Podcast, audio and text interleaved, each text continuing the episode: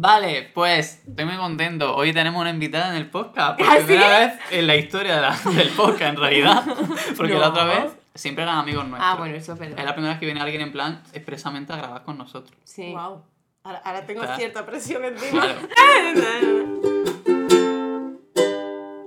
Podcast catastrófico con caos, tarántula y nuestra invitada de hoy, Sara. Te presento como Sara, Sara, sin sí, más. claro.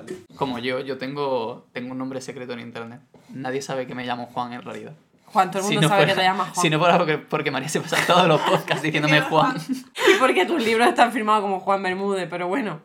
Eso Pero nadie- nadie se lee mis libros. Pero nadie, nadie me compra los libros, María. Gracias Por- por traer esa cosa. Cómprense la cueva. En realidad, te voy a ser sincera, yo no lo relacionaba. ¿A Juan con caos? Claro. O sea, para mí eran dos personas distintas. ¿Sí? En realidad Era- son dos personas distintas. Sí. Gente muchísimo Porque que- además tengo una amiga que es como muy fan. Sí. eh, Entonces, claro, sabía quién era Juan Bermúdez. Pero por otro lado, sabía que existía Caos. Entonces, cuando luego, hasta que Caroline con la campaña no unía Juan con Caos, yo no, o sea, fue como un descubrimiento así, Eres- ostras, que es la misma persona. Bueno, que nos estamos enrollando. Qué, introducción más larga, por Dios santo. Eh, ¿Qué hemos venido a hablar hoy? Porque Bueno, hemos traído a Sara, claro. a Sara. ¿Quién Venga, es ver, Sara? presen- Porque está presento aquí. a Sara. ¿Quién eres? ¿Por qué? ¿Qué haces en mi casa? En plan, Sara ha entrado en casa y María ha dicho, Juan, hay una persona entrando en casa. Y, eh, y Juan, sí, María es Sara. Y yo, ah, vale. No, Sara es una persona que yo conocí por una campaña que hicimos. En realidad, siendo honesto, no sé si la campaña la organizaba brutal o... A ver, la campaña en realidad la, la organizaba ONP, pero Vale. como ellos no tienen a nadie en España, Mm, fue como, a ¿a quién buscamos a para que la pueda hacer? Y como yo estaba con la movida grande de lo del centro, dijeron, vale, esta gente creo que la pueden llevar. Vale. Y yo llevé toda la parte digital. Mm, Pues eso, a mí me escribieron porque querían hacer una campaña para eh, concienciar sobre animales que estaban en peligro de extinción en España, en territorio nacional. Exactamente. Y aparte buscaban un crowdfunding para financiar un proyecto que estabais haciendo desde Brutal. Exactamente. Ahí Y. Sara es la dueña de Brutal, directora de Sí, Brutal, dueña. ¿cómo se dice? Que no sé cómo se dice. Sara es brutal. O sea, vamos a dejarlo ahí. Es la hostia. dicho, vamos a A traer ver, a alguien. Está muy guay, está muy guay cuando sales en la tele y tal, que te pone abajo el rótulo, siempre ponen bióloga brutal. ¡Oh! El mejor, ya Ya ves. ves. El naming está súper bien porque es como. Sí. Siempre queda chachi. Y tú siempre Ahí. como diciendo, Buah, es que Soy, soy, bióloga brutal. O sea, Soy que- la caña. ¿Y cómo nació esa. Brutal? Pues a ver, eh, Bueno, espera, ¿qué es Brutal? que es brutal. Uf, no sé qué es más difícil de definir. Eh, brutal es. Vamos a llamar un ente. Qué miedo, ¿no? Sí, un ente. Bienvenido al podcast paranormal. El especial de Halloween. El día de. Halloween, claro, Sí. trabajamos con murciélagos, así que. ¡Uh, qué sustillo! Eh, es un ente que eh, trabaja en conservación con fauna, hacemos investigación, hacemos divulgación científica, de ahí lo de las redes sociales y tal, y hacemos cosas de educación ambiental. Ujú. Entonces, como un batiburrillo ahí, que en realidad todo está, eh, digamos, conectado por temas fauna, ecosistemas, conservación, protejamos la Pachamama, para que nos entendamos. Pero eh, ahora hay que dar un salto. Y como vamos siempre eh, mendigando instalaciones de otra gente, porque claro, realmente somos nosotros en nuestras casas desde los ordenadores, eh, tenemos que mendigar instalaciones de gente porque, por ejemplo, tenemos un proyecto de reintroducir lechuza y aves no- rapaces nocturnas en Monfragüe. Pero yo no tengo sitio donde acoger y rescatar las lechuzas. Entonces vamos a un centro de Extremadura que se llama AMUS y ellos se encargan de rehabilitarlas y vamos nosotros Mm. y ayudamos, participamos a lo mejor en la, en, en la reintroducción ya en Monfragüe. Pero nunca hemos tenido instalaciones propias. Es como que vamos redactando proyectos por ahí, presentando proyectitos para ayudar a la fauna y ¿Pero de dónde salen las lechuzas? las rescatadas, en plan que la gente se Ah. la encuentra, eh, mm, son lechuzas que normalmente además eh, cuando te llegan las mismas de la misma zona y te vuelve a llegar la misma lechuza, es como, vale, si la vuelvo a liberar aquí, lo mismo. no ah, o sea, la gente se encuentra lechuza en plan como el que se encuentra un vencejo. y Claro, lo exactamente. Como es zona más Vale. así de campo, más rural, pues te puedes Mm. encontrar una lechuza que le ha pasado algo. Entonces llaman, la llevan y claro, de las que se rehabilitan y a lo mejor no interesa por motivo X en la zona, pues se pueden empezar a liberar en otro sitio y como Monfragüe es el entorno, pero como que está más protegido, pues eh, es buena idea llevarlos allí y que allí las pobres lechuzas pues, puedan intentar salir adelante. Entonces, si yo mañana voy por la calle y me encuentro una lechuza... Llamas al 112. Mm, vale. Y ahí se activa como todo un protocolo, que ya vienen los agentes forestales. ¿Pero por qué es una lechuza?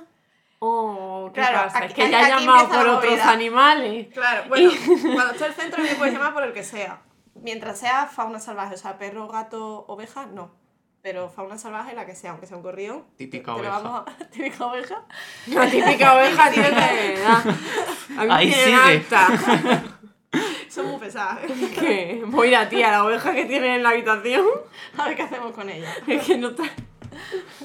Pues claro, o sea, tú realmente llamas por cualquier animal. ¿Qué pasa? Que normalmente los centros de recuperación, sobre todo aquí en Andalucía, eh, que son los CREA, ellos tienen un trabajo de lunes a viernes cual funcionario y eh, si te encuentras el cernícalo el sábado, pues probablemente te digan, oye, muchacha, espérate al lunes porque es que no hay nadie, ¿sabes? O cosas Y tú con el en plan. Claro, o sea, es que me ha pasado de amigos de decir, eh, eh, como un cernícalo, Sara, por favor. Claro, como soy la bióloga del grupo, es como que todo el mundo humanos. te llama. Oye, me ha pasado, ¿eh? Cuando Claro. nos encontramos el murciélago, no lo tuvimos que quedar el fin de semana. Claro. Y luego lo que pasa también es que como los CREA tienen unas instalaciones limitadas y son eh, centros de recuperación de especies amenazadas, si tú llegas con un gorrión te van a decir, chachi, eh, guay que lo salves, pero no hay espacio y tenemos que dar prioridad a las especies protegidas. Entonces, claro, al final Mm, se quedan fuera, es como que no se acaba de abarcar todo lo que habría que abarcar en los centros de recuperación. De ahí la idea de que nuestro centro sí coja lo que sea, que venga. Ya no Pobres gorriones, así son los mejores. Porque Claro. hace falta entonces, ¿cuál sería el problema? ¿Que hace falta más recursos o...? Sí, porque además, eh, por ejemplo, yo en Sevilla tengo el teléfono directamente de la veterinaria del CREA de Sevilla y si hay, por ejemplo, con los murciélagos me suelen llamar. En plan, Sara, tienes aquí 10 murciélagos, esto, esto es real, ¿eh? Ella es Batman. ¿vale? Tienes 10 murciélagos que se ha encontrado una señora y que hay que liberar. Pero que señora no tenemos bien murciélago, esa murciélago. señora es muy rara, que alguien la investigue. A ver si lo he ido cazando ella. A ver si es que esta señora es una tía muy rarísima. Yo qué. Pues le entraron en casa y los tenían en la cortina. Mira, yo llego a casa y digo, qué bonita esta cortina negra. Y me dice, Juan, ¿qué cortina negra? Y le digo, Juan. Pero entonces, ¿cómo le entró esa mujer de murciélago? Pues probablemente eran jovencitos. Eh, eso se le ve por el pelillo. Estaban no de parranda. Estaban- literalmente estaban de parranda, eran 10 jovencitos. Entonces, claro, están todavía como buscando. Probablemente esa señora no lo sepa, pero tenga muy cerca eh, la colonia de murciélagos Mm. grandes. Entonces, claro, Señora, si no está usted escuchando, no se alarme. no sabe quién es porque como los datos de- del medio se pierden, yo no sé Ah. su nombre ni su dirección y ella no sabe que esos 10 murciélagos llegaron a mí. Mm. Entonces, con no decir dónde se encontraron, creo que vamos bien. La localización de la cortina no se No sabe. se sabe. Entonces, claro, serían 10 jovencillos que estaban como empezando a, a salir, a, a dar sus primeros voltios, ¿sabes? Oh, qué majo. Y claro, llegaron, a lo mejor no supieron cómo volver, o estaban todavía explorando, buscando, y llegaron a la cortina de la señora y se quedaron allí. En plan, oye, eh, esto agarra bien, ¿sabes? Lo mismo echamos aquí la noche. Y claro, ya la señora llamó. Señora, ¿Se Socorro, imagina que te 10 levantas y hay casa. 10 murciélagos en tu casa? Es que yo. A no- ver, para mí es la caña. Pero no, ¿no hacen nada o sí? O si tú te acercas, te Yo- dicen, che, ¿qué? ¿Qué? A ¿Qué mí me pasa? molaría, creo. No, ¿eh? Que va, que va, son bastante audi- O sea, la gente se piensa, como dicen esto que se tendrá en los pelos y tal, pero que va, que va. O sea, realmente Sí, te huyen. Es como, no quiero saber nada. mm, Eres un Claro. ser gigante. Es porque la Claro, gente claro. tiene como la, la paranoia esta tipo como con las palomas, que tienen como Sí. 100.000 enfermedades y cosas así. Ah, sí, sí. vale. Sí, es buenísimo. A ver, que quede claro, son especies protegidas, no se pueden tener en casa y todas esas cosas. Pero es verdad, de hecho, hay una cosa que pasa, que es que un delfín, por ejemplo, imagínate que tienes el, el rescate del delfín en la playa, ¿vale? Hmm. Claro, el delfín es como el, el, el chachi, ¿sabes? El simpático del mar. Entonces todo el mundo quiere, que no se puede hacer tocarlo, porque lo estresa, pero la gente con su buena intención va en plan, ay, no te preocupes, ya vienen a rescatarte, No lo toquéis. tocan. ¿Sabes? El delfín, el pobre, lo está pasando mal, pero ¿qué pasa? Que es un mamífero también. Que te puede pasar no sé cuántas enfermedades tocándolo ahí y tú a él también. Entonces con el delfín como que nadie se lo plantea y es, a ver, eh, protocolo de seguridad porque es que sabemos que, que te va a pasar una enfermedad o tú se la puedes pasar. Pero con Claro. el murciélago es caos. Claro. Es como... Ahora ya lo entiendo. O sea, que eso es lo que hay siempre en la cortina, ¿eh, Juan? Vaya. Buah. ¿Y entonces qué hacéis con los murciélagos? Pues en el caso este, por ejemplo, lo que necesitaban era eh, reintroducirlos en algún sitio que supieran que los animales iban a estar bien. Entonces, eh, no voy a dar nombres porque si no lo mismo echan a mi amiga de su piso, pero Se los quedo y ya. no, no, no, no te los puedes quedar. Nosotros vamos con eh, el CREA me dice, oye, tú te encargas, entonces como que está todo ok. Y claro, me dijeron, llevan todo el día en la cajita esta porque no los queríamos abrir porque no teníamos instalaciones. Entonces, llevároslo Y entonces yo hago la comprobación de que están todos bien, en plan, mm, barriguita llena, agüita, todo ok para soltarlo. Y claro, teníamos que comprobar que volaran bien. Entonces ¿Qué está pasando? nos fuimos al piso de una amiga que trabaja con murciélagos Mm, y los soltamos para comprobar si volaban. En el piso. En el piso. Estaba todo Y yo, ok. "Uy". O sea, Pero todo hecho el con el permiso vuelan, del CREA. plan...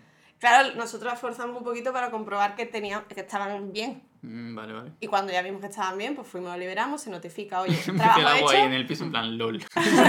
Claro, o sea, realmente eran 10 murciélagos volando. Hostia, tú. Qué chulo. Luego te graba un En videoclip plan, de miedo ¿os y ya gusta, está. ¿os gusta mi decoración de Halloween? Está guapísima.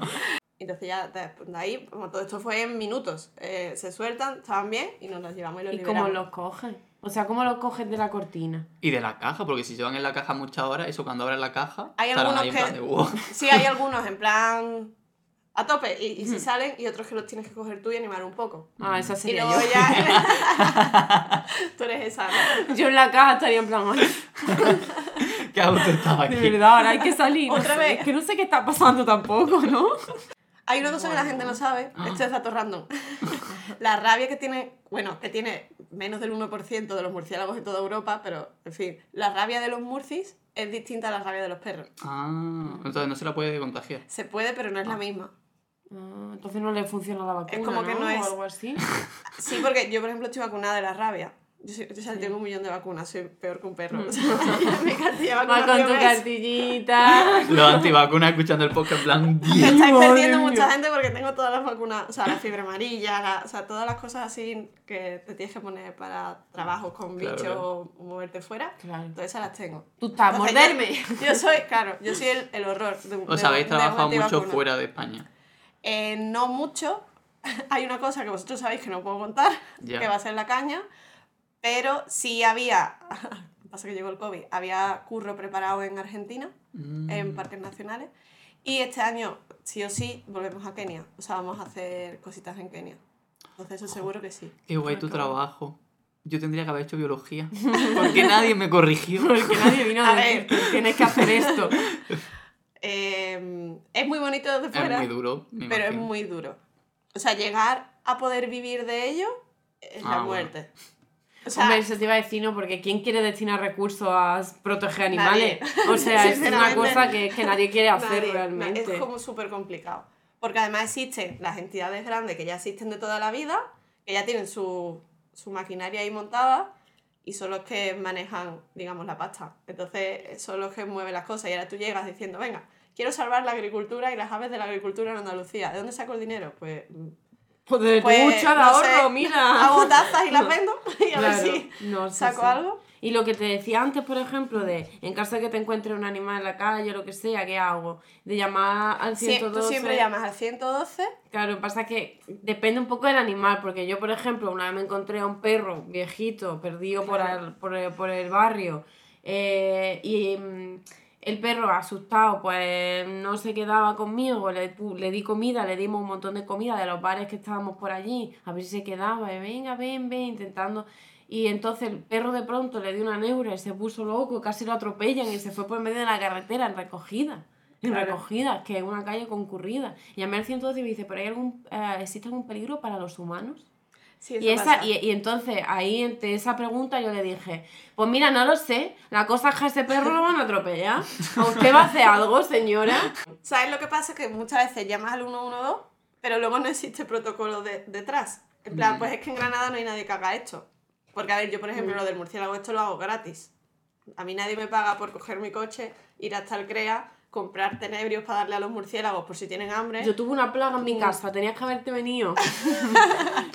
Pero si el, animal, si el animal está muerto, reaccionan rápido. Sí, sí. Porque ahí sí que nos afecta ahí, a te- nosotros. ahí tenemos, y además Claro. tenemos una experiencia. Yo tengo ¿Sí? varias. Yo tengo un par. En Bueno, plan, pero muerto. rápido, ¿eh? Sí, en plan de que dicen tal, vale, van a recogerlo. Sí. Pero, eh, ¿qué tipo de animal? Pero eso es Pues por salud pública. Gato, perro, Claro. vale, vale. Pero eso es por salud Claro, pública claro, por humana. nosotros, porque nos afecta Claro, a sí, eso es nosotros. por, exactamente por salud. Mm. Lo, otra cosa importante por la que hay que llamar al 112 es porque cuando luego yo voy a las reuniones y les digo, hola, los CREAS están Ah, saturados, no me crean, no me creen. Y es como, os prometo que están saturados porque yo tengo WhatsApp de la veterinaria y yo puedo entrar en las estadísticas del 112, pero nunca hay tantas llamadas como realmente casos me llegan a lo mejor por Mm. teléfono. Claro. Entonces está guay que aunque eso no llega a ningún sitio, se llame para que luego cuando nos sentemos yo pueda decir, mira, es que el problema es este. Claro. Es que Muy esta- importante esto, gente. Entonces, Pues claro. Eh, María. los números, No, vale, así que te te llaman. llamando. Luego tú te peleas Sí, con quien sea. Sí, sí, sí. Hay una oveja aquí. Otra vez la misma oveja, macho. Y ya según sea perro, o sea, perro, gato, en plan doméstico, sean animales, mm, entre comillas, de ganadería, que cada uno como que tiene luego su vía de actuación, pues ya llamarán a una Mm. persona o a otra. Y en el caso de los salvajes, en Andalucía en principio se llama el CREA. Nuestra intención es meternos ahí en el protocolo a tope, por lo menos cuando Qué estemos en Granada. Claro, es que a mí lo que me interesa no es tanto como el trabajo en plan de que se pueda vivir de eso, porque total, filósofo artista, en plan, O sea, sí, nadie, creo que nadie somos va, el combo perfecto. nadie va a salir de aquí siendo Qué rico. hambre hay aquí. Usted no sabe el hambre que se respira. O sea, eso... Pero tenemos un Patreon. Hay un Patreon para alimentarnos. No, en serio, que, que eso, que como que a mí lo que me interesa es como que tenéis que estar como muy, siendo muy conscientes del mundo. Sí, todo el tiempo además. Y, y, y el trabajo es muy random. O sea, lo mismo, hoy estoy aquí con vosotros, pero ayer estaba mm, trabajando para las cosas del centro y esta tarde tengo que estar dando un- una formación y tienes que unir como muchos trabajos diferentes para que al final sea... Por eso, eh, yo en qué trabajo, yo soy bióloga, es brutal. Soy bióloga y esto es Y esto es brutal, o brutal, sea... y, y ya tú ya piensas lo que sea, ¿sabes? Claro. Y luego con los Mm. bichos que es completamente inesperado, nunca sabes cuándo va a estar la llamada. O sea, a mí no me avisa, no me avisa la oveja, en plan, ¿No? oye, escucha, Pues ya debería, ¿eh? ya Ya, es un habitual. debería. claro. No me dice ni siquiera voy a estar saliendo por aquí. No, ella, si ella, se llaman, que ella es muy que estoy aquí. independiente. María empatizando con todos los animales que están apareciendo en Y este las cabras de los árboles, ¿qué hacemos con ellas? Dan mucho Ay, me miedo. encantan las cabras. Las cabras dan miedo. Pero No, están chulas. Molan un montón. Dan un miedo chulo. A mí me gustan todos los animales. Están retando a la Vale, el otro día me fui de, de ruta y, pens- Vale. y le dije a mi amiga, ¿qué harías si ahora viniera un jabalí directo hacia nosotras? Pero, pero vamos a ver, parte de la base que ¿por qué? ¿Por qué el jabalí va a ir hacia ti? Porque está asustado y, y va de pronto hacia mí. O sea, se le ha ido la pinta que flipa y va corriendo a verme. No, ¿sabes por qué se me ocurrió? Porque soy filósofa y... Y me da por- No, porque hay mucha gente que dice que se encuentra jabalíes y que le da miedo porque son violentos. Y luego hay vídeos de gente que se acerca a los jabalíes. Es que, Pero, a ver, claro, a los es que- jabalíes. Yo veo un jabalí y yo no me acerco, eso para empezar. Claro, es que esa es la clave. Claro. Es que la gente es como... Ya. Eh, a ver Si si, nos va a algo, me voy a acercar a él. Claro, si se siente acorralado, sí. O Ahí sea, sí hacia puede. ti no va Por a ir. favor. Claro, pero como cualquier... O sea, como una persona, en Sí, realidad.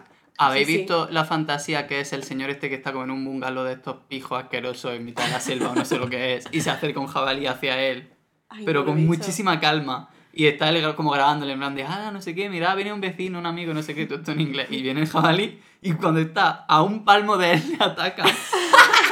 Vas por el campo y lo que tienes que hacer es ser lo menos invasiva posible. ¿Por qué? Porque tú estás entrando en un territorio, aunque tú no veas la valla, ¿vale? Realmente estás entrando en el territorio del animalito, sea el que Claro. sea, ¿vale? Jabalí, oso, llámese como quiera.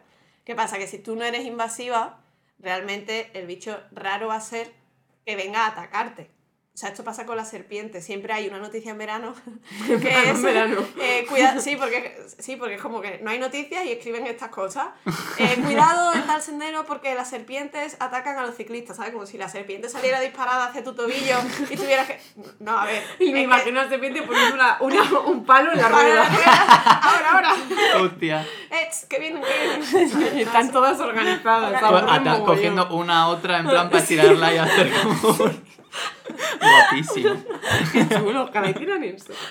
En realidad molaría más, pero no, la, la verdad es que no, que luego no, no tienen ese afán de querer atacarnos continuamente. Están en, el, en medio de la carretera claro. porque están ahí, o sea, porque han salido a tomar el sol, a buscar un sitio más fresquito, a, a lo que sea. Y claro, si tú pasas con la bici y, y la tienes en medio de lo que sea, puede, puede que te pase algo. Pero lo normal es que tiendan a huirte. O sea, los animales tienden, los salvajes, a huir a las personas. E- Eso de base.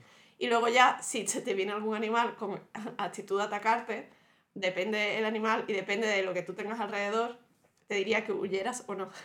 Voy a casa. Claro. ¿Por qué? Porque si huyes, lo mismo genera eso de que corra detrás tuya. Mm. ¿Sabes? Depende, es que depende de la situación en la que estés. Claro. ¿Sabes que había en Doñana un jabalí famoso? Que se llamaba Curro. Sí. Que lo que le pasaba a Curro era que todo el que pasaba por Doñana le daba un bocadillo. Entonces Curro aprendió, aprendió a inflarse cada vez que venía un autobús. Venía un autobús y venía Curro así. A un jabalí como viejo, gordo, ya como cansado de la vida, ¿no? Entonces venía y decían, nah, este es Curro, decían los monitores.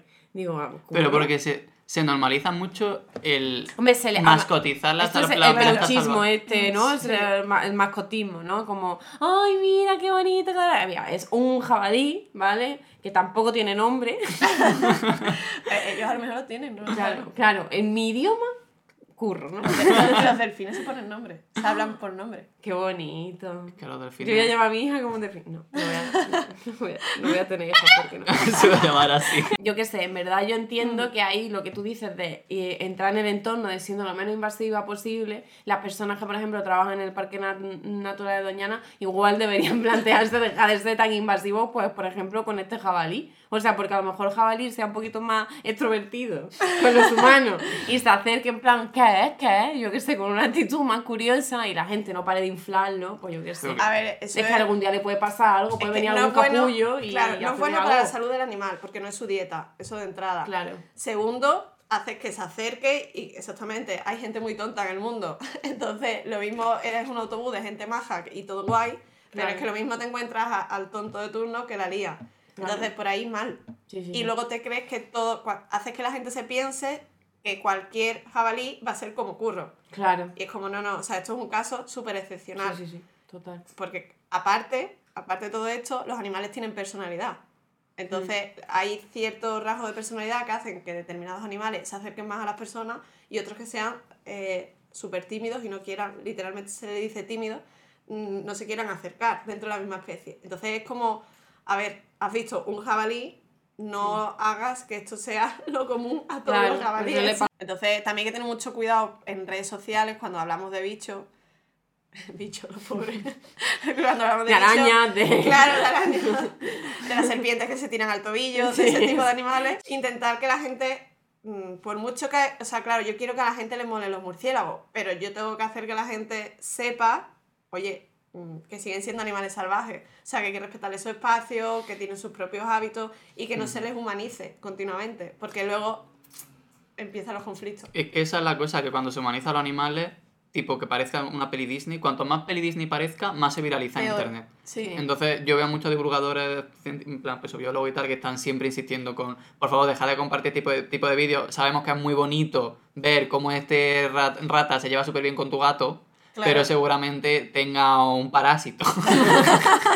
Es que está controlándose el que está, claro que le, está, y le ha cambiado el, el- Porque estuve leyendo eso el otro día, que, hay, que los roedores, si, se, si no huyen, es porque pueden tener como un parásito no sé qué que les cambia la conducta y eso se lo pasan al eso- gato. Eso lo tengo que leer. Lo contaba Maile String, que por cierto una chica de Ah. Granada que recomiendo muy fuerte, divulgadora muy guay. Y contaba que seguramente sea infección de toxoplasmosis. Toxoplasmosis, claro. Ostras. Esto es lo de Un que parásito que tiene un ciclo de vida. Tiene que vivir dentro de animales diferentes para completarlo. Los ratones se contagian al beber agua contaminada y luego se lo pasan al gato. Es más ah, vale, bueno, eso que el parásito controla el comportamiento del ratón y le elimina el miedo para que sea más fácil que el gato, que el gato los cace y el parásito pueda vivir dentro del gato. Qué listo Que qué locura que el parásito te cambie el comportamiento, en plan. Ya Sí. Que me Eso quite el miedo, quiero ese parásito. Eso sí hay unos cuantos que lo hacen. Bueno, que igual todo esto es mentira, ¿eh? Yo no soy, No no sé, lo mismo soy lo científico. Luego busco, luego busco un par de papers y os digo, oye, que era verdad o Oye, que borrarlo sí. todo del podcast que hemos mentido muchísimo. El podcast entero es todo mentira, Vale. Oveja no existe. Yo hago Me mucho esto en plan de que como que me dan datos y me los creo. Y luego Sí. digo, Luego ¿será dice, verdad? eh, una cosa que no he contrastado y que no sé si es verdad y ni si me acuerdo bien. y yo, en plan, "Joder, me que me ha contado contando?". alguien. O Sí, sea, sí es- soy. Esto va a sonar un poco a fin del mundo, pero existen enfermedades emergentes que se llaman, que están en especies reservorios. Y como lo que hacemos es quitar todo lo que hay de ecosistema que hay entre esa especie y nosotros, por eso nos llegan nuevas enfermedades. Y meter, mm, no sé, un bicho que caiga bien, eh, meter un delfín o tocar un delfín. En mi caso. En- Con tu casa no, pero la No, gente, por no, ejemplo, en sí, la sí. playa a lo mejor tiene al perro y el perro se acerca. Mm. A ver, que le puede pasar enfermedad uno al otro. Y como Sí. no es un, digamos, un virus, una- un resfriado, una gripe, que esa especie está acostumbrada, se, se lía un Cristo en ese momento. Mm. De hecho, cuando, o sea, ahora con el COVID como que está mucho más de moda y se habla de una cosa que es salud ecosistémica. Es vamos a mantener bien el ecosistema porque si el ecosistema está chachi, hace que las enfermedades se queden dentro de cada mm, reservorio, o sea, dentro de cada especie y mm, no se expandan. Mm, qué interesante. Y ahora, a raíz de esto, la gente, por ejemplo, hay mu- mucha gente ahora porque se está tomando más conciencia sobre las palomas y tal. Vale. Entonces, tú ves una paloma pues, que tiene una ala rota o que tiene algún problema, la coges, la cura y luego la sueltas.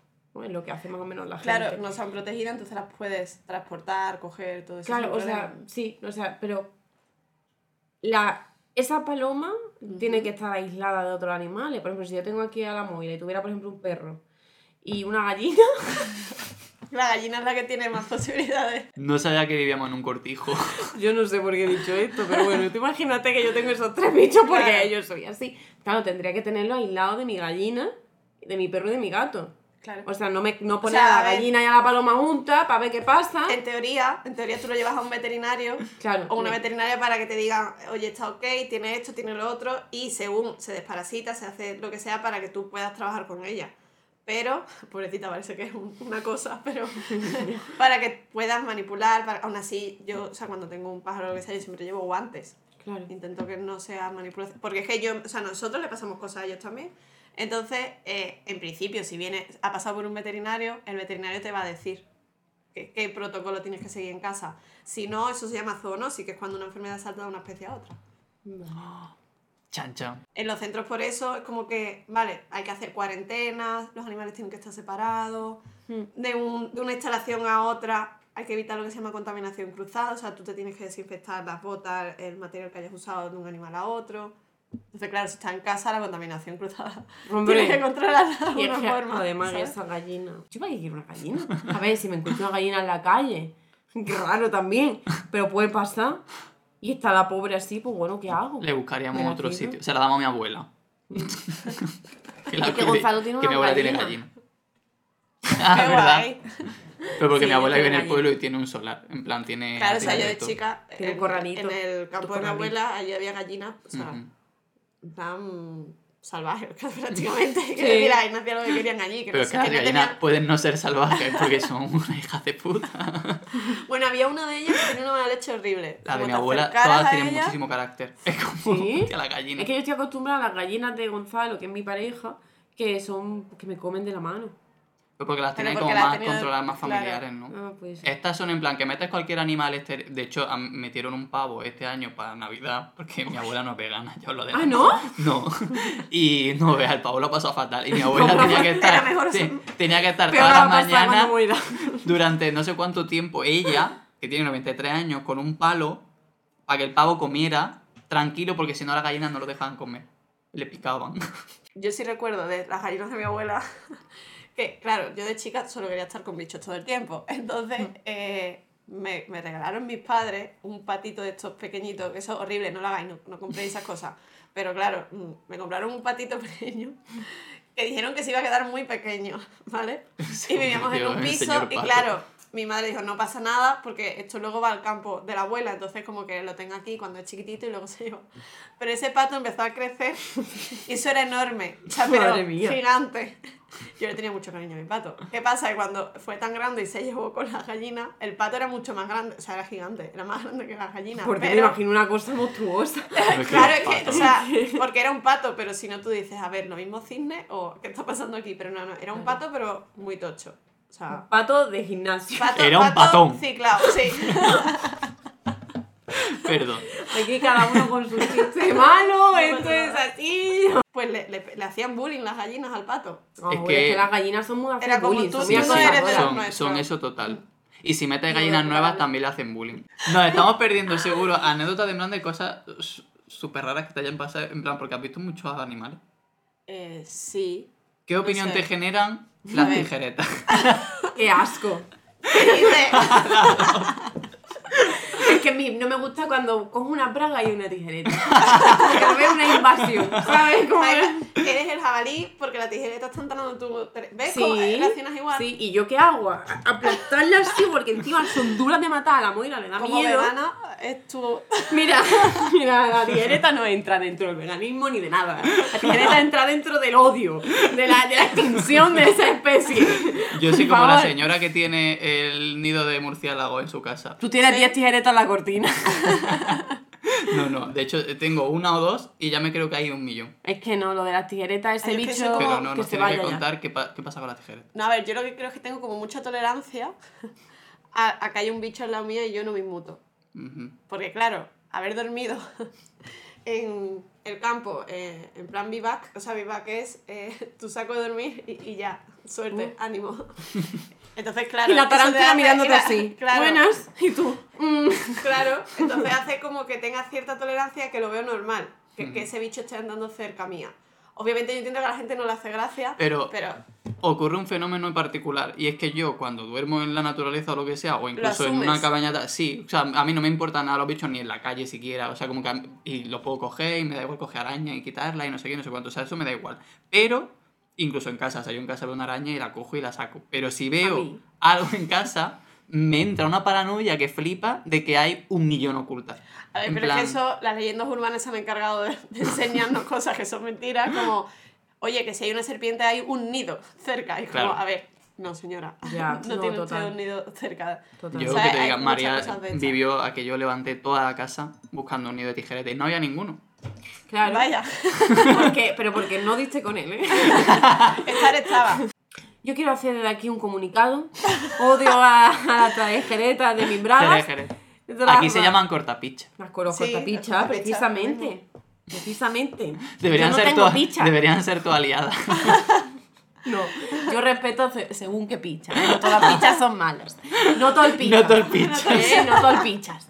Pero lo de los tenebrios, Sí. mira, te- voy a contar la historia Yo de los tenebrios porque tenebrios. son muy, muy curiosos, ¿no? Porque yo descubrí esta especie por una plaga que yo tuve en mi casa, eso sí fue una plaga. Pero ¿cómo has podido tener una plaga de Pues fue muy raro, ¿vale? Fue mi primer año en Granada, mi- con 18 años, viviendo sola por primera vez. vale. Todo pinta bien, ¿verdad? Pues no, no era bien. No, todo pinta Yo mal. estaba sola en casa porque mi amiga necesitaba pa- mm, documentación de su país, se fue a su país una semana, tal y cual. Ok, nena, muy bien, déjame sola aquí en Granada. Eh, bueno, pues yo estaba ahí y de pronto estoy comiendo y me veo un gusano en la pared. Y yo digo, lo maté y pensé, tengo la sensación, dije, de, que que hay si hay un gusano, tiene que haber más. Pero mira, busqué y digo, no parece que haya más. Voy a ignorar esta situación. Al poco veo otro gusano. Y luego otro. Y luego empiezo a ver gusanos por toda la casa. Entonces un día a las 2 de la mañana, digo, hay aquí una cantidad extrema de gusanos. Y yo acabo de llegar a este piso. O sea, no, no se me puede haber podrido nada. O sea, es que no sé qué está pasando. Mi madre, cuando vino a Granada, ¿vale? Esto ya remontando un flashback. Estoy súper. Eh, y me la sé. Es que, es que mi madre cuando vino a Granada se encargó de comprarme muchas cosas. Entre ellas, un saquito de harina de una Ostras. panadería. Pero no una harina del supermercado, quiero aclarar esto. No era una harina del supermercado, era una panadería que tenía muchas cosas, rollo mm, que hacían ellos, ¿no? Que vendían ellos como... Sí, en plan hechas- artesanal. Claro, entonces una de ellas era esta harina.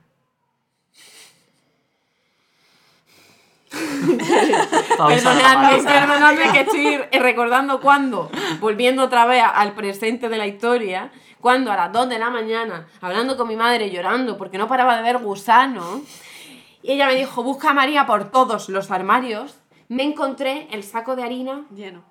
lleno, lleno, de tenebrio. como, como nunca he visto yo en la vida. Oye, pues eso está súper valorizado en época de cría de vencejos, de... Pues el que se lo encontrara en la basura. O sea, eh, eso es una lucha por tenebrios de Pues- buena calidad, grillos de tamaño 3. En, en Bueno, época de- ya te digo, En ya- serio, o sea, para mí eso hubiera sido. Ya te digo que o sea, me bicho- llamas y me dices, tengo. Sara ¿eh? descubriendo el, el paquete de harina. Me, me acabas Mira, de salvar. Y yo, en pa, pa, pa, tirando toda la basura, pa, pa, pa, llorando, gritando, a, a las 2 de la mañana, me rasqué con la basura, pum, limpié la casa. Nunca nadie se ha deshecho una plaga de gusanos tan rápido como yo. Pero me quedó uno, uno me quedó vivo, que yo sepa, que yo sepa, y me creció. Y le pusiste nombre. Y a ver, a ver, yo estaba leyendo, esto fue muy curioso porque yo me estaba leyendo la metamorfosis de Kafka. Vale. Me la termino, salgo a picar algo de madrugada y me veo un bicho así, negro. Eh, un escarabajo. Claro, entonces dije yo, amigo, ya sé quién eres, tú eres tenebrio. claro, porque yo ya me había informado, porque mi padre me dijo, mándame foto de los gusanos, vamos a buscar qué son, que no sé qué. Ah, que estaba en la harina. El te- era un- eran tenebrios. Entonces yo ya digo, vale, entonces ya yo había visto cómo iba a crecer el bicho. Y era un bicho bastante grandecito, estaba así. Estaba ahí en la cocina así y lo maté. Fun fact para decir que en Google hay una aplicación que si le hace una foto al bicho o al animal te dice cuál cuál es. es, Es sí. muy fuerte eso, Sí. tío. Pues yo maté al escarabajo ese justo después de leerme la metamorfosis, me sentí fatal, realmente. Y en ese momento es cuando te hiciste vegana. y ¿verdad? ahí dije, ya no voy a volver a comer No, y escarabajos todavía- nunca más, porque yo antes... Todavía no eras vegana, ¿no? No, no era vegana. Yo soy hace solo como cuatro años, así, o cinco, no sé. Pues te prometo que eso es mm, un gran tesoro. O sea, si, yo- si tú me llegas a llamar y me dices que tienes eso, es Pero que me era vengo una de Sevilla bolsa aquí. entera Guau, llena, guau, era es que un- eso, es- era eso una es bolsa maravilla. así, ¿eh? O sea, yo tengo en mi congelador. yo tengo tenebrios y grillos. Qué O sea, yo, yo solo. Nunca Pero iré a el comer a tu congelador casa. de la A mí cocina. no me Mi invité a comer a tu congelador casa. cocina, sí. Fantasía. Y yo, ¿tienes hielos? ¡Hoy son negros! Sí, ¡Qué asco! sí, tengo una, como, como unos tarritos, unos tuppers que pone grillo 3, porque es el tamaño.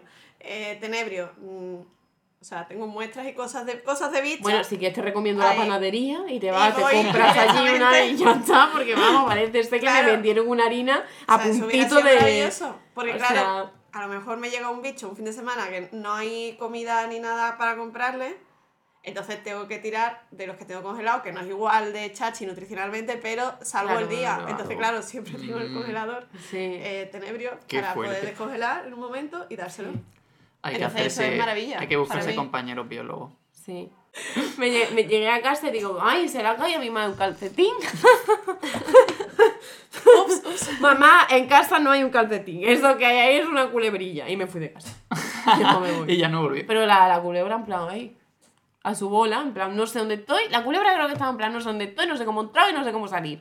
Sí, Y- le suele pasar y como encima Sí, haga frío. Es una casa. Claro. De mármol. O sea, yo es que creo si que la casa. hace frío, como son de sangre fría, se les baja el metabolismo. Mira, Entonces van como, eso es. Ay, pobre. Mira, Vinquillo, Eso es. cómo estoy, ¿no ves? Sí, sí, eso les pasa a la serpiente. Por eso cuando se caen en el, a ver, aquí pasa mucho en la sierra, eh, en la Alpujarra, que se caen como en pozos y cosas que hay para agricultura, como luego les da la sombra, además se quedan frías y se mueren de frío y no, no son, no son capaces de salir. Entonces, Otra vez empatizando con el otra otro animal. Hombre, hombre, sí, empatizo, empatizo con... Me, me da pena, ¿no? Si mientras Porque me la da pueda frío. rescatar... Yo soy como esa serpiente. No, en un como- pozo del que o no sea, puedo salir. em, A ver, las culebras, o sea, la serpiente lo que les pasa, como no tienen expresión en la cara, es como que no se le entiende.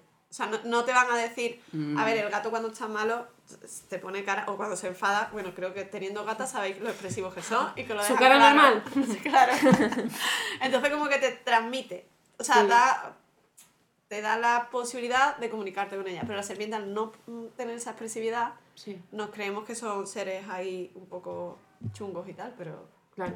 que la pobre está sufriendo igual. Y encima se le vilaniza. Me flipa, o sea, me flipa la serpiente, esto es de verdad. Qué guay. O sea, dentro de tu trabajo tienes como favoritismo.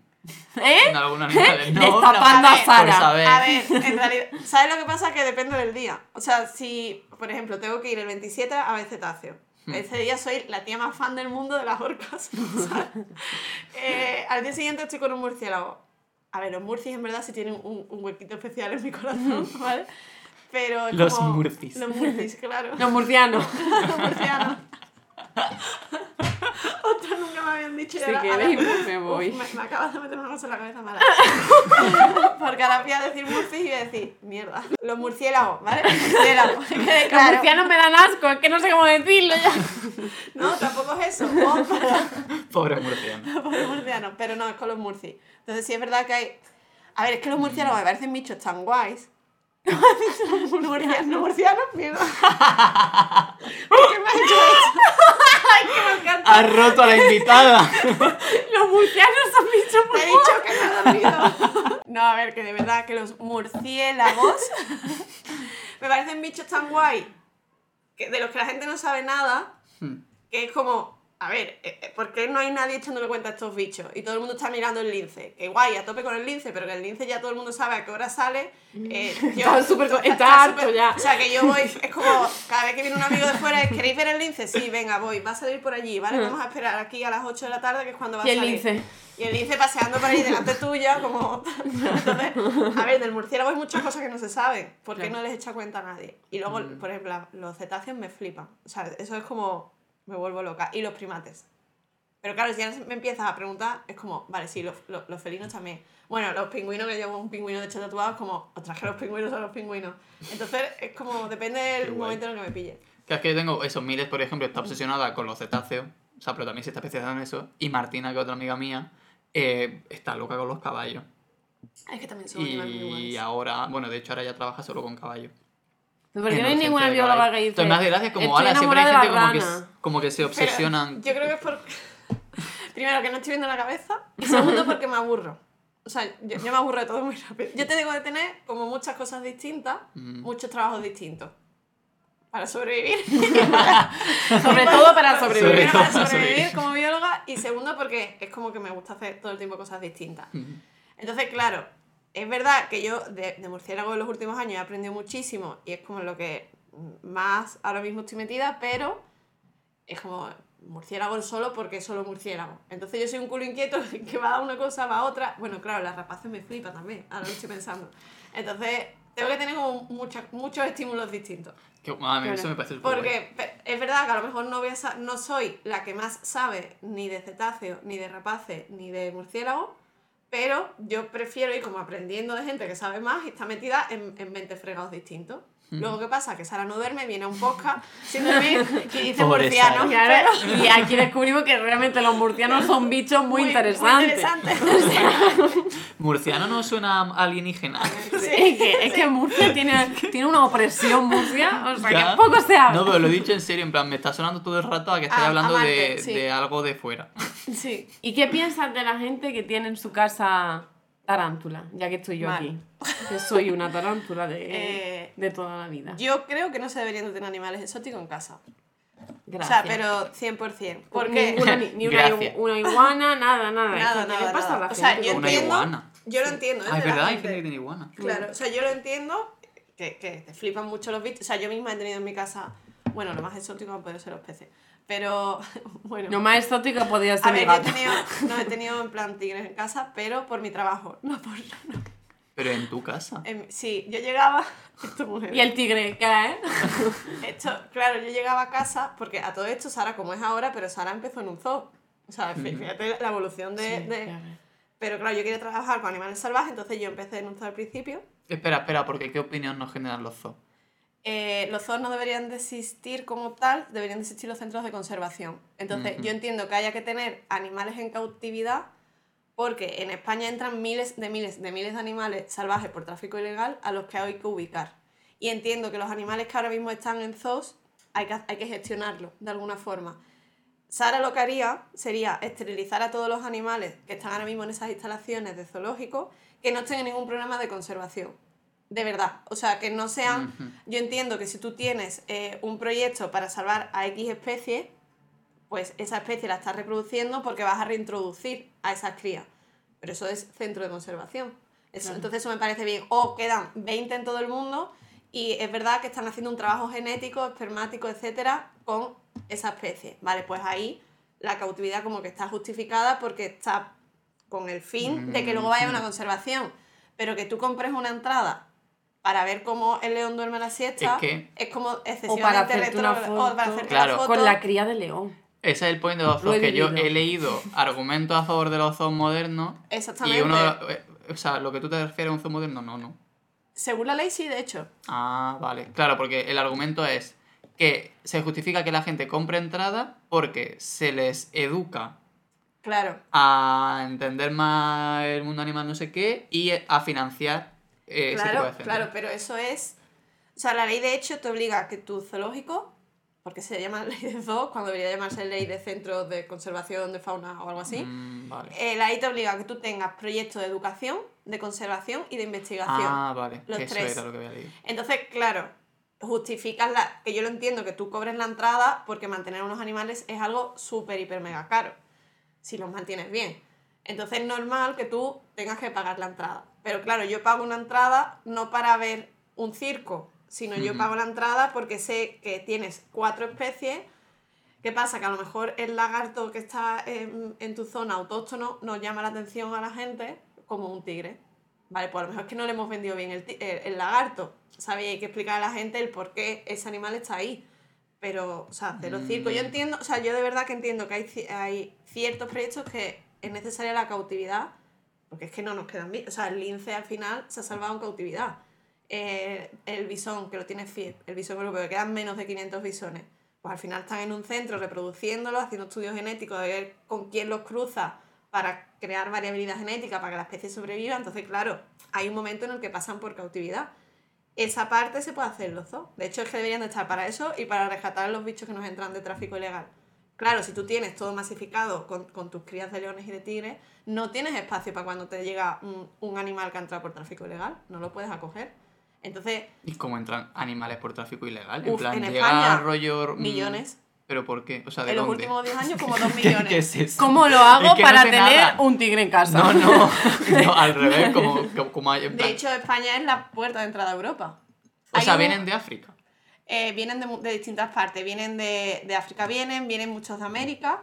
De hecho, hay una, una feria de venta de reptiles súper famosa en, en Alemania, en Ham, en, no sé, no me acuerdo. Me estoy inventando el nombre, estos son datos random. Pero Y luego yo los memorizaré y los Mira, una vez, no una sé vez dónde, alguien dijo. Una amiga mía bióloga me dijo...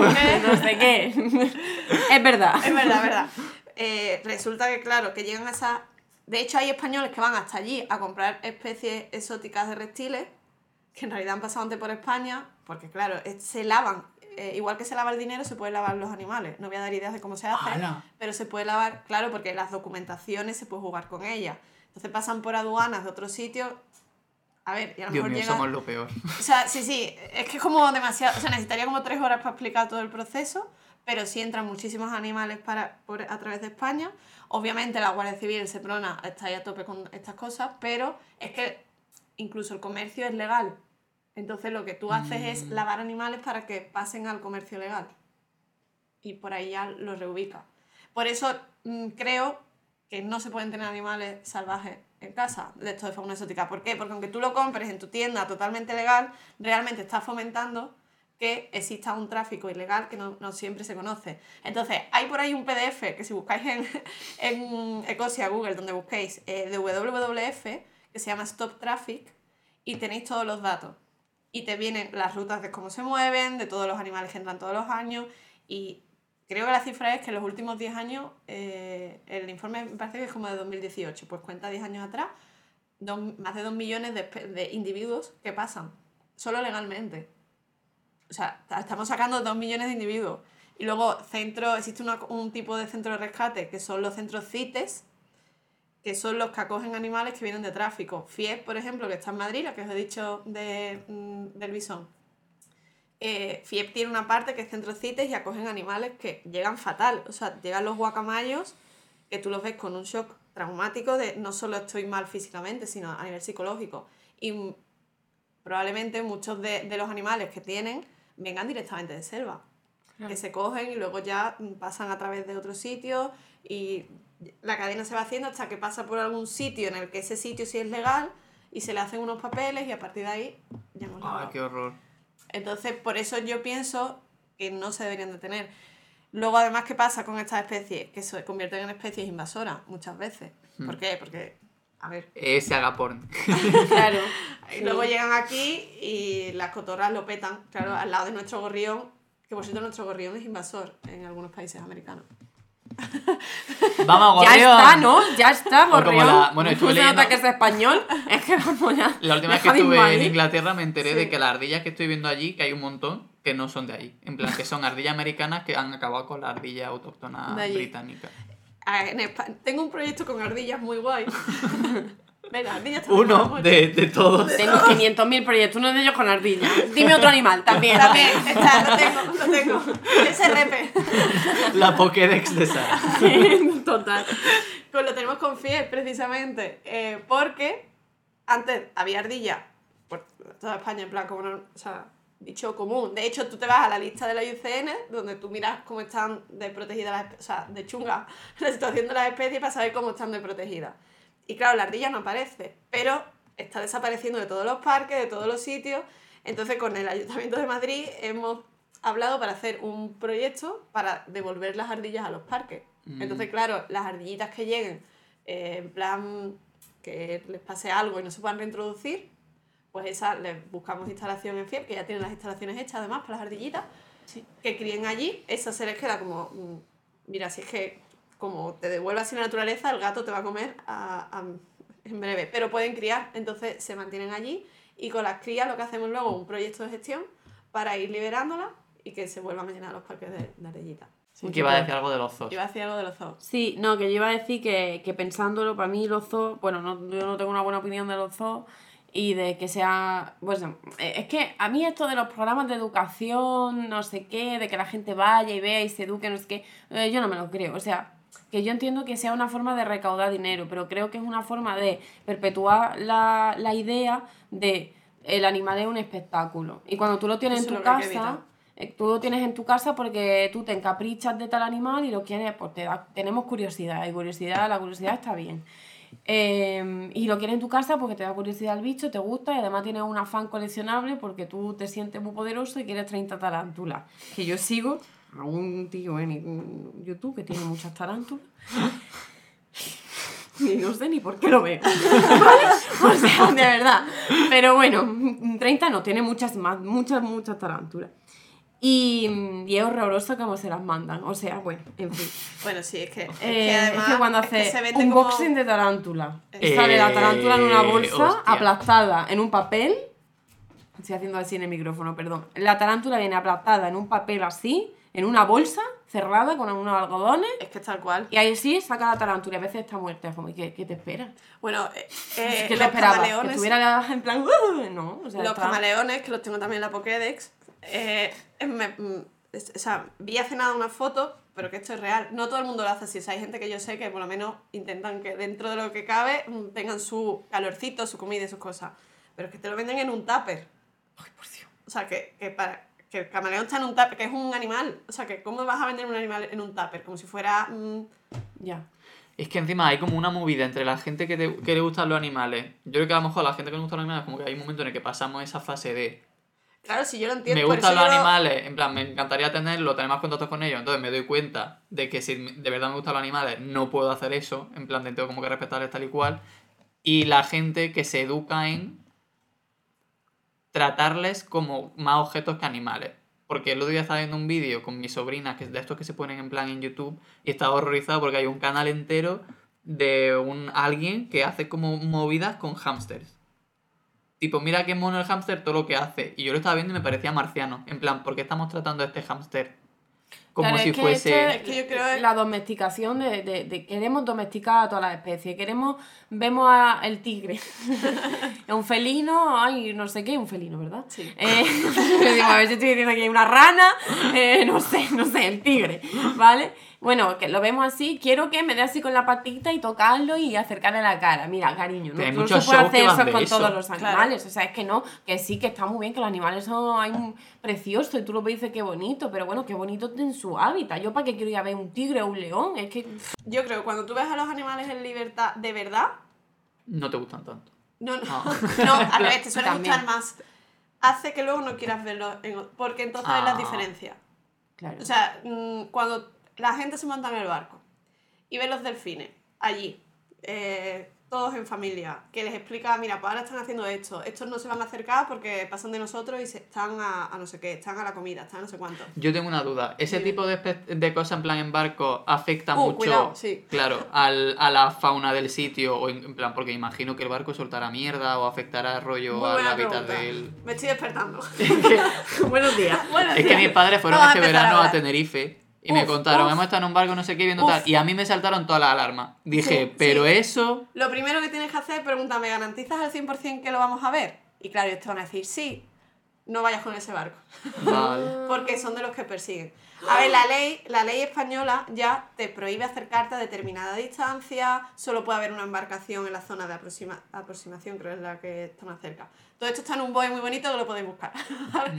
Eh, siempre, nunca puedes ir de frente, no se les puede cortar el paso, no se puede pasar en medio de un grupo. O sea, la ley está hecha para que si tú la sigues, se pueda hacer turismo sostenible de verdad sin afectarle. Vale. Pero, porque yo voy con, con Estrecho Natura, eh, tanto en las cosas de investigación como es hacer los avistamientos y tal? Porque sé que lo hacen, que la prioridad es el bicho. Y si un día lo mismo vemos eh, un rorcual, no sé cuántos delfines y ves una orca, y otro día pues tienes que ver a los delfines súper lejos porque no han querido acercarse. Pero nunca van a perseguirlo. ¿Qué pasa? Que hay empresas que sí viven 100% del turismo de esto sin ser sostenible. Entonces, claro, eh, se hace como una persecución al animal porque tú lo que quieres es que la gente lo vea. De hecho, en la última vez que salimos con el barco, había otra empresa que no- de hecho nosotros nos fuimos porque me estaba agobiando, me estaba poniendo muy nerviosa, todos los que estábamos en el barco. Claro, la gente tiene que ir en silencio. O sea, tú estás metiéndote en el mar, metiéndote en su casa. Y llegas y ahora, claro, la gente lo ve y se pone a chillar. Eres la tijereta en Eres sus la bragas. tijereta en sus bragas, literalmente. Sí, sí, sí, Exactamente. es que sí. El, el equipo de Estrecho Natura, cuando tú te montas en el barco, te dicen, a ver, sabemos que es muy emocionante la primera vez que ves un delfín. Es normal que, porque nosotras mismas los vemos un montón y se nos escapa y es como, ¿sabes? Cuando ves una especie que te flipa, o sea, yo veo el rorcual y ya me pongo nerviosa, la foto siempre sale mal, to- todo, pero mm, como que te intentas contener. Entonces, si tú educas a la gente que se sube en el barco, en la embarcación que sea, y le dices, a ver, estamos con naturaleza, se lo explica y respeta la normativa, no debe haber problema. Y luego ya hay gente muy pro, eh, por ejemplo, e- esta gente de Estrecho Natura, a la hélice le tienen puesto eh, como una fundita por si pasara algo, porque claro, cuando tú mm, te quedas con el motor que no estás andando, cuando se te hace, porque ellos sí se te pueden acercar si quieren. Y claro, hay muchas veces que tú estás y te pasan por debajo, o sea, los calderones estaban jugando debajo nuestra todo el tiempo. Claro, tú paras, estás a motor encendido pero parado. ¿Qué Mm. pasa? Que para lo que sea, o si en algún momento cualquier cosa que pueda pasar, la hélice lleva una, una fundita para que nunca vaya a cortar. Entonces, Claro. claro, tú puedes hacerlo de forma sostenible y es maravilloso porque esas cinco Vale. personas que se han subido en el barco, yo te aseguro que llegan a la playa y no van a tirar plástico, van a saber de verdad sobre las especies, mm, van a flipar porque han visto a la segunda ballena más grande del mundo ahí, o sea, aquí en Gibraltar, que es que está, la tenemos ahí al lado. Sí. Entonces es verdad que eso me parece una educación mm, que te entra, o sea, que te llega al corazoncito directamente. Pero si lo haces bien, si Vale, lo haces vale. mal, es que ni te vas a enterar qué especie es porque estás chillando para hacerte el selfie. Claro. ¿Sabes? Tampoco te van a hacer. Muy importante. Entonces se puede hacer bien o se puede hacer mal. Así que intentar eso cuando tú vayas a buscar, pues busca una empresa que lo haga guay. Y en Canarias hay un problema que es que hay una cantidad de embarcaciones enorme. Entonces al haber tantas, eso es chungo. Mm, Claro, pero es que, por ejemplo, ¿no? Con el tema de los zoos, o sea, ¿qué zoo está enfocado en nosotros nos dedicamos a salvar animales del tráfico ilegal, animales salvajes del tráfico ilegal, y bueno, es que como tenemos problemas de financiación, pues sí que dejamos a la gente que venga y les explicamos y hablamos. Por ejemplo, ¿hay algún caso de zoo en el que ponga los problemas del tráfico ilegal? No puedes tener ciertos animales, eh, no finan- formas de no financiar esto o formas de no contribuir a esto, de forma individual, ¿no? Pe- Pequeña, no hay. O sea, Yo sé ellos que a nivel son europeo. Si hay algunos como que van en esa dirección.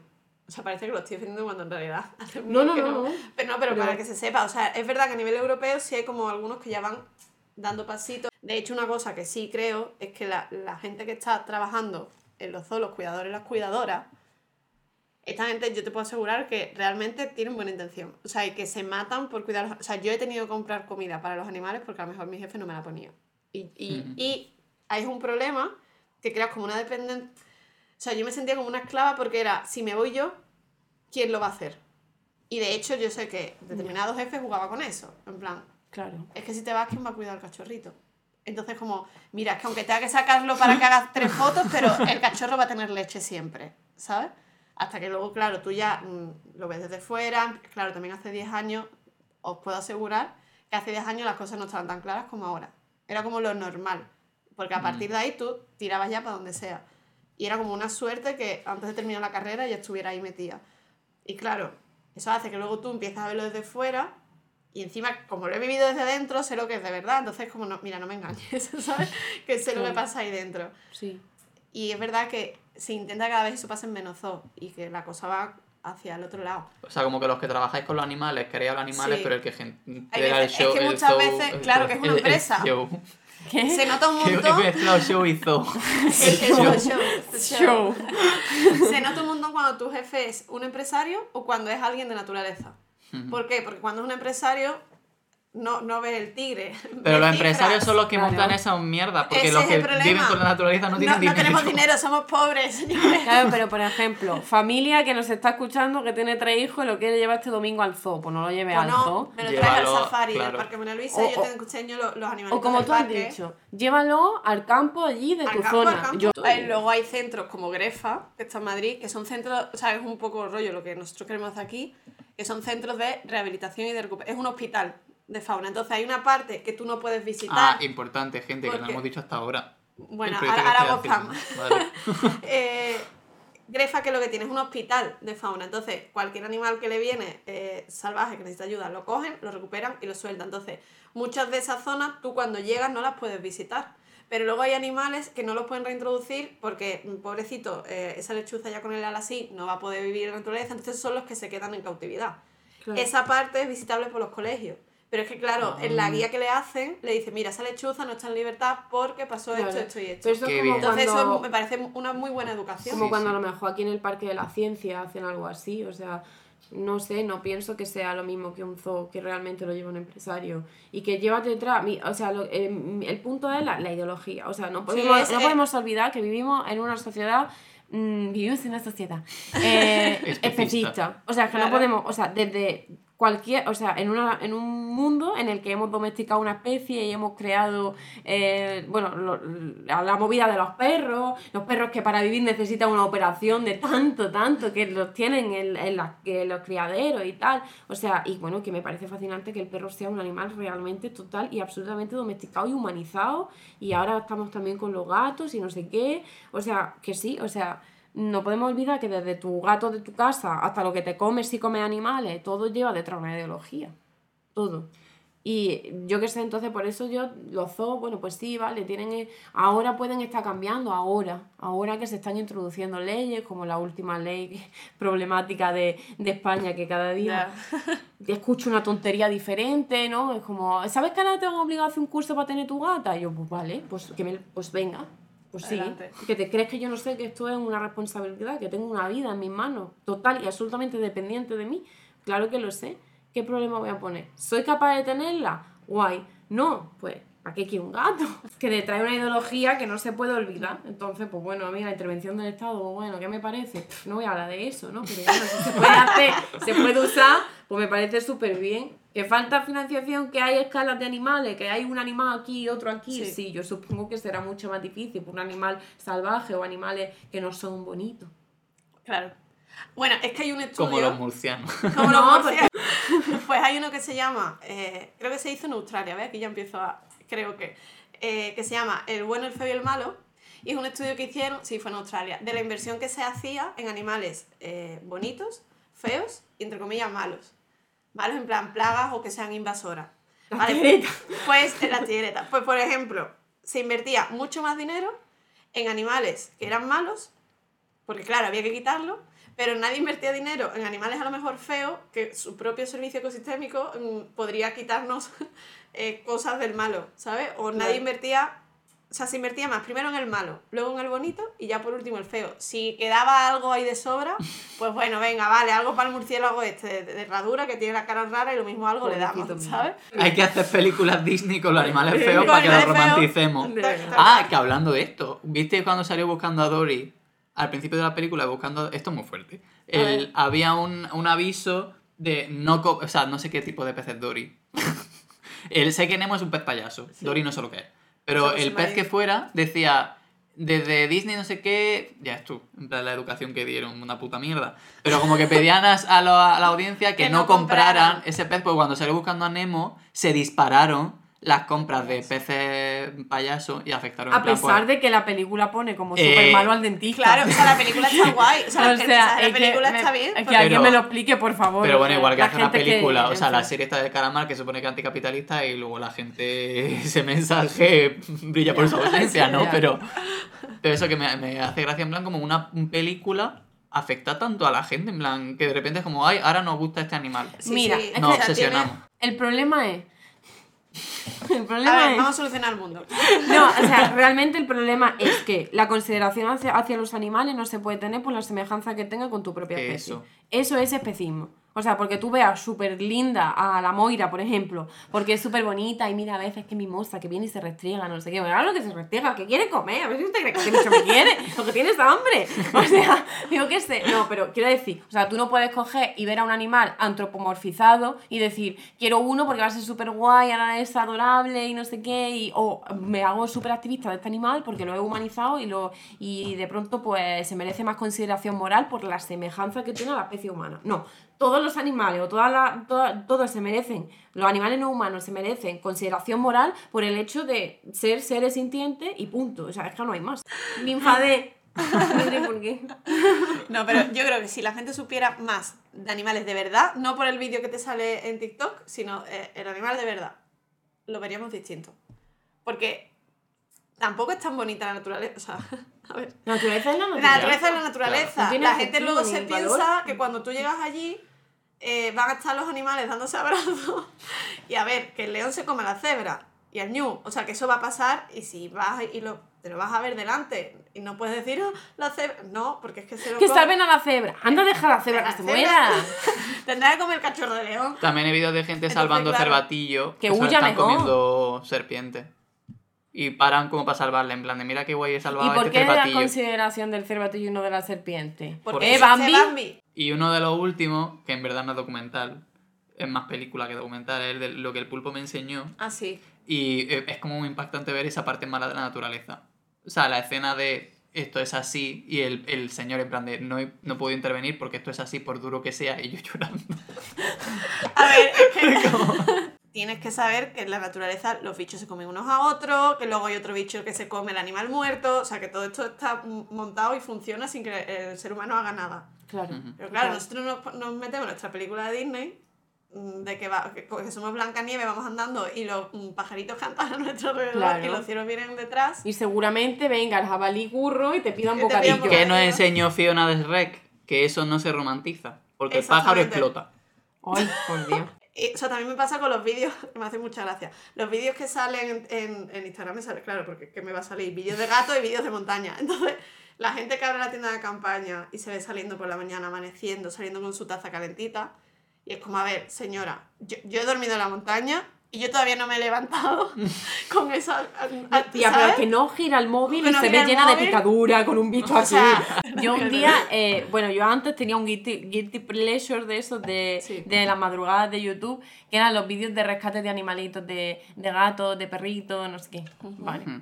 Bueno, un día leyendo los comentarios, me di- mm, había un comentario que ponía, oye, mm, esto está genial, pero tened cuidado que esto tiene un like y muchas visitas muy fácil y hay peña que simula, o sea, no, Mm. no era un comentario, era un tío que se dedicaba a hacer investigación del tema y, a, na- y a- con los vídeos y todo y casos reales de vídeos y tal, que se dedica a poner animales o dañar animales y luego venderlos como que los rescata. Madre mía. Y yo desde entonces no veo ni un solo vídeo de rescates. Ni uno Ostras, solo. chaval. Cuando salió un programa de televisión muy famoso en el que un señor eh, iba por la selva y enseñaba animales, ¿qué pasó? Que claro, esa persona cogía la serpiente, cogía el bicho que sea, le enseñaba a cámara, estaba un rato manipulándolo, enseñándolo, viendo, oye, pues este bicho es así. Vale, ¿qué pasa? Que mucha gente ve eso. Entonces, hay luego gente que replica lo que ve en la, en la tele. Entonces, empezaron a salir muchos chavalillos diciendo, o sea, yendo al campo en plan, con toda su buena intención, o sea, es que lo, peor es que lo hacían con su buena intención, de decir, mira, esto es una culebra de herradura, esto hace, eh, esto es una escalera, eh, hace lo que sea, mira, es, no hace nada, es un animal chachi, hay que ayudarle, pero claro, mientras cogen el vídeo, manipulan al animal, que además está prohibido porque está, están- o sea, los herpetos no se pueden coger, manipula al animal, hace que se le baje la temperatura, el animal está súper estresado, eso hace que luego le estés quitando tiempo, que a lo mejor estaba comiendo, que a lo mejor se estaba calentando, estaba haciendo lo que el bicho tenía que hacer en ese momento. Y a lo mejor se lleva grabando el vídeo el tiempo que sea. De hecho, hay algunos que incluso luego dicen, venga, me lo llevo a la mochila y ahora lo libero en un sitio guay. Claro, lo está haciendo con toda su buena intención, pero yo lo estoy viendo y a mí me está dando como una taquicardia de decir, eh, a ver, o se ve con un, no sé, con un lagarto celado, ¿no? Y lo tiene ahí, lo tiene cogido, la boca abierta. Claro, tú ves las visualizaciones de eso y tiene muchísimas. Y es como, qué guay que el tío este está ha hecho un rescate. Pero realmente eso es horrible para el animal. Y si lo ven 80.000 personas, puede ser que 80.000 personas cuando vayan al campo hayan normalizado coger la culebra, enseñarse a la familia y decir que mira que no es mal, que no, Claro. hace, no hace nada. Lo hacen con toda su buena intención, pero eso causa un daño horrible. Eh, De hecho, esto hizo, esto es publi gratis, a Aventuras Barbudas, eh, mi, mi compañero Alberto empezó a grabar vídeos de fauna siendo no invasivo, porque cada vez que buscaba algún vídeo guay por ver, siempre se encontraba, pues, mm, mira la culebra, esta, no sé qué. Entonces empezó a grabar vídeos de cuando iba al campo, graba los bichos y es guay. cero invasivo. Entonces, o sea, canales de YouTube como el de él, tú puedes aprender un montón del animal sin tener que ser, sin tocar, ¿sabes? No toques. O sea, Ah. puedes ver y, y estar lejos y respetarla. Quiero hacer una mención especial a un señor cuyo nombre no recuerdo, que trabaja en National Geographic y hizo el documental del lobo blanco, que me gustó un montón porque cada capítulo se centra, o sea, me gustaba porque se ve cómo hace el documental. O sea, no es solo el documental, en plan de esto es lo que muestro, sino que se muestra cómo, Cómo coloca las hace. cámaras, cómo organiza las cosas, no sé qué. Y molaba mucho ver que cuando encontraba una manada, hacía todo lo posible para no intervenir en absoluto y en cuanto se cam- cambiaba el comportamiento, en el capítulo 1, por ejemplo, cambia el comportamiento de la madre un poco. En plan, le empieza a dar como ansiedad notar que hay alguien no sé qué, se va. Claro. O sea, como que prefiere es sacrificar en plan de.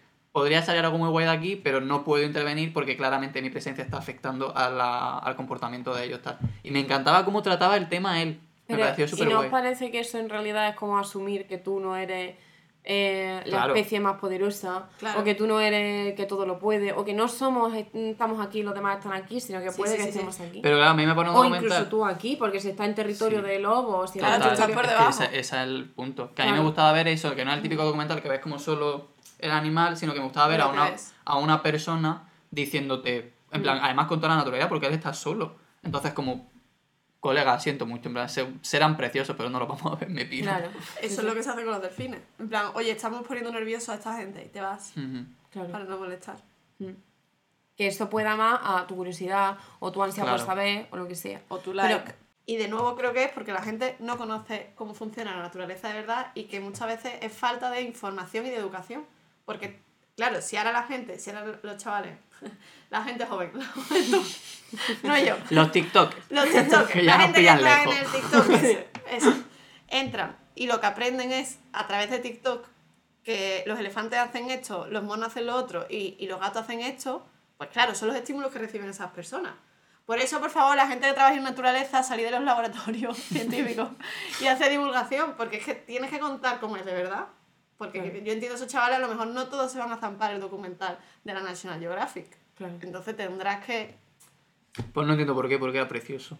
No, y, Está muy guay. y entender, por Y en la ejemplo, National además suelen ser... Con los gatos yo creo que también es importante aprender que no todos los gatos de la calle se pueden llevar a una casa, que no pasa nada por que haya colonias viviendo un poco a su rollo, siempre que estén controladas y haya, bueno, las campañas de esterilización para que no haya problemas de, en fin. Eh, no sé, que no todos son domesticables, que no tenemos por qué domesticar a todos los animales. Hombre, yo veo un perro en la calle para mí no es lo mismo que ver un gato.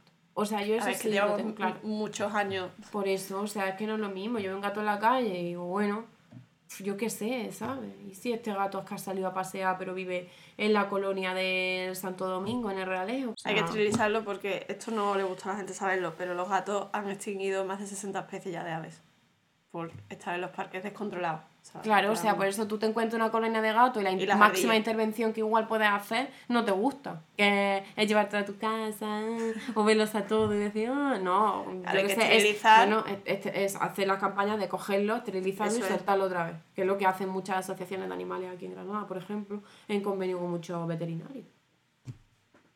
Yo, Moira, Moira es virgen y así se va a morir porque no tiene ovario. En la mía igual, ¿eh? Bueno, cuéntanos eh, lo que queréis hacer. A ver. Para la gente que haya llegado a esta altura del para que podcast, Dios mío. vaya aguantando el Esto ponlo al principio. No, mira, lo que queremos hacer es, como os he dicho, que siempre vamos mendigando instalaciones de la gente, tener ya unas instalaciones propias. En esas instalaciones, ¿qué queremos hacer? Dos cosas. Por un lado, tener un hospital de fauna salvaje. ¿Qué animales acogemos? No cogemos especies exóticas porque nuestra misión es reintroducir. Entonces, claro, si me traes una exótica, no la voy a poder reintroducir. Cualquier animal que sea de fauna, que en teoría, por propia definición de la palabra, tiene que ser salvaje, ¿vale? Eh, se recupera, nosotros nos encargamos de ese animal, hacemos de hospital, se recupera y se libera. ¿Qué pasa si ese animal, por lo que sea, no se puede recuperar? Pues como trabajamos con otros centros, se mandaría a algún centro que nosotros consideremos que va a estar ok el animal, que no va a ser, o sea, que va a estar bien cuidado, y sí se quedaría allí. Pero nosotros en principio no vamos a tener animales eternos siempre ahí. Hay otra parte que sí será de proyectos específicos de especies, ejemplo, pues la lechuza, la población en algunas partes de España ha caído más del 70% en una década. Es decir, nos quedamos sin lechuzas, señores. Vamos a coger las lechuzas que nos lleguen, que no se puedan reintroducir, y esas sí las criaremos, hará un proyecto, esto se pide un millón de permisos a través de tema ciencia y tal, se, se hace, y entonces esas instalaciones efectivamente sí estarán con animales en cautividad, que estarán para programas que se reintroduzcan. Entonces, claro, ¿qué pasa? Que este sistema es el más caro que existe. ¿Por qué? Porque tengo gastos veterinarios continuos. Mantener a los animales con comida, digamos que eso reduce el gasto. Lo más caro es cuando tú recuperas, o sea, cuando lo acoges, lo curas y todo, porque la parte de hospital es la más cara. Claro, eso es un, gasto enorme. No vamos a admitir a la gente que venga a visitarlo porque no, o sea, no es un show, los animales además están en recuperación, son salvajes, eso es un estrés. Entonces, estamos montando con Alberto de Aventuras Barbudas, mi compañero y yo, estamos montando como todo un centro de interpretación que para que la gente pague una entrada pero sin ver a los animales directamente. Entonces estamos montando ahí movidas con cámaras, movidas con cosas. Todo esto eh, todavía en teoría, porque, porque es muy caro. Y eh, lo queremos hacer en Sierra Nevada porque dentro de los estudios que sí tenemos claro que vamos a empezar a trabajar, uno es respecto al cambio climático y señores, Andalucía va camino de un desierto, entonces eh, Sierra Nevada es verdad como que nos da esa maniobrabilidad de altura. Hay especies que se están moviendo ya en altura buscando el, fresquito. Y claro, de cara a futuro, es zona de naturaleza, estamos en un parque nacional, es como mucho más fácil trabajar con especies protegidas. Luego queremos hacer estudios de personalidad animal, porque ya se ha comprobado que según la personalidad animal, eh, hay animales que interesa liberarlos más cerca del humano, más lejos. Entonces, especializarnos a tope en reintroducción de animales en la naturaleza. Tanto individuos que vengan que haya que ayudar, como especies que estén protegidas y tengamos que intentar eh, que aumente las poblaciones. Y en la parte del hospital lo que sí tenemos claro es que o sea, cualquier animal que entre se coge. Es decir, que me da igual que sea un gorrión que un zorro, que suele dar a veces problemas, un ciervo, porque en época de caza pues da problemas, que que sea un águila real. O sea, que la idea es que entren mientras haya instalaciones. O sea, el, el limitante es el espacio. Mientras tengamos espacio, bicho para adentro, se cura, sale y el siguiente. Entonces, claro, montar todo esto eh, primero nos vamos a hacer fundación, que no entiendo por qué en España va a hacerte fundación tienes que tener 30.000 euros en el banco, más todo lo que cuesta el notario, la gestoría, o sea, solo hacer, o sea, decir, hola, quiero ser buena persona, voy a montar una ONG, voy a hacerme una fundación, pues tienes que tener ese dinero. Entonces, eh, claro, de ahí que estemos haciendo un crowdfunding, que yo sé que 150.000 euros se ve como una cantidad enorme, pero cuando hicimos el proyecto realmente son 4 millones de euros lo que haría falta para montarlo bien. ¿Qué pasa? Que obviamente no me voy a volver loca y en un año tener instalaciones para todas las especies existentes. Entonces vamos a empezar poquito a poco y el primer, la parte del crowdfunding es para hacernos fundación, eh, tener un terreno donde empezar a trabajar y empezar con la, con, el, con la fase 1 que hemos llamado, que es la clínica veterinaria. O sea, que es lo que nos urge más, ¿vale? Tener clínica y a lo mejor al principio solo puedo coger murcielaguitos y vencejos porque son más pequeñitos, murcianitos. la oveja, bueno, la oveja no vamos a poder, lo siento, porque eh, no, no, no, no la puedo reintroducir, entonces no puedo. y la idea es empezar, aunque sea el primer año, con animales más pequeños, con las instalaciones que tengamos, y poco a poco y consiguiendo tener más. Otra movida aquí que hay es que, claro, nosotros pedimos proyectos de investigación, de conservación, de educación, de lo que sea. Normalmente cuando tú pides esas subvenciones, a lo mejor tú pones un 20 o un 30%. Claro, a día de hoy mi 20% que pongo una oficina en un coworking en Sevilla. Entonces, el 70-80% que me aportan, por mucho que yo quiera, es mínimo. En el momento que tengamos unas instalaciones grandes, si yo digo, oye, mi 30% son 30.000 euros, pues puedo conseguir 70.000 para todo lo demás. Entonces parece una tontería y yo sé que es muy difícil al principio conseguir que la gente te done porque no está viendo el animal, pero es que lo difícil es como ese primer gran paso, porque luego nosotros estamos acostumbrados a trabajar en, en conservación y a eh, matarnos a mandar mm, a 10 convocatorias para que nos den una. Entonces, esa parte después como que ya está más controlada. Pero iniciarlo, eso es mm, una odisea. Y claro, es muy costoso solamente el iniciar.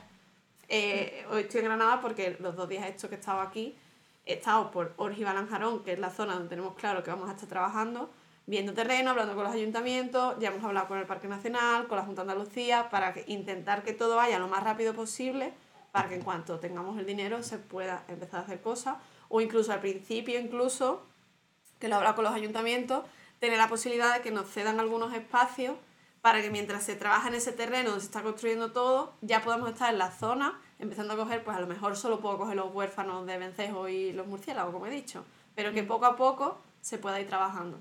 Y la idea es que la gente pague una entrada y en vez de ver a los animales, pues o los ven indirectamente por un millón de cosas que se le ha ocurrido a Alberto, o nos los llevamos directamente a, a- Es que estamos en la Alpujarra, o sea, que sitio maravilloso para ver. Pues nos sacamos a la gente y se los enseñamos en libertad. En plan, mira, pues eso es esto, esto es lo otro. Y enseñarlo directamente allí, para que no sea precisamente lo que hemos hablado de los zoos. Sí. Y todo esto ¡Hala, qué guay! ¿Y hasta cuándo está el crowdfunding? eternamente, porque yo he dicho que yo saco el centro como sea. Entonces, eh, eso va a estar hasta que tengamos los 150.000, eh, eso se va a estar ahí acumulando. Y en cuanto esté, eh, para, vamos, de hecho, ahora mismo yo estoy trabajando en ello. O sea, lo que estamos haciendo ahora, como todavía no se toca el crowdfunding, eh, lo estoy haciendo yo poniendo mi dinero de bióloga rica, ¿sabes? Entonces, los pequeños pasos y todas esas cosas, como que ya los voy pagando por ir adelantando. Yo he dicho que el, que el centro lo monto, como sea. O sea, hace es que realmente veo que hace mucha falta, que cada año va a hacer más falta porque la situación de la naturaleza, tristemente, aquí es cuando lloráis. tristemente. Los pobres animalitos muy mal, llorando. Está muy mal. Entonces, es verdad que creo que hace mucha falta. Y que de cara al cambio climático, obviamente, los ecosistemas y con la agricultura y todo como está, mm, es, es que hace falta. O sea, es que no, no entiendo por qué no hay más... O sea, sí entiendo por qué no hay más gente haciéndolo, porque esto es una locura.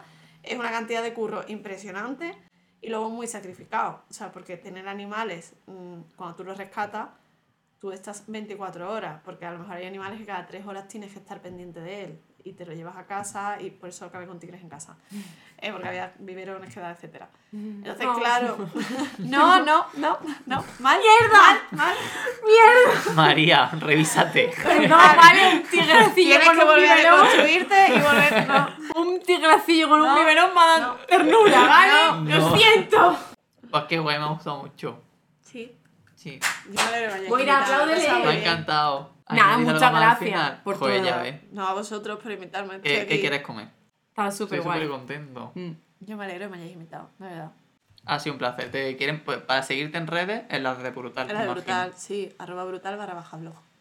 Qué guay. Qué, Blog qué B. brutal. Antes de terminar, ¿qué Dime. decíamos al final? Que adiós, que gracias. Podcastcatastrófico.com barra Patreon o algo Si así. estáis en YouTube, ahora entra la sección de Moira. Y Ah, ah, sí. no, y ahora en Patreon hay una nueva función. Sí, es verdad, perdón. Claro, que ahora la nueva función es que la gente de Patreon puede preguntarnos cosas sobre el siguiente tema para responderlo en el O siguiente sea, primero sale la encuesta, cuando ya está cerrada la encuesta porque tiene una caducidad, luego saldrá eso para que pongáis cosas. Tipo, queremos que habláis sobre flores. Y entonces luego los Entonces propios diré- mecenas nos dicen, ¿cuál es vuestra flor favorita? Y yo diré, el diente de león, así como dato. No, en serio, que, que ya está, que ya está. Adiós. Adiós.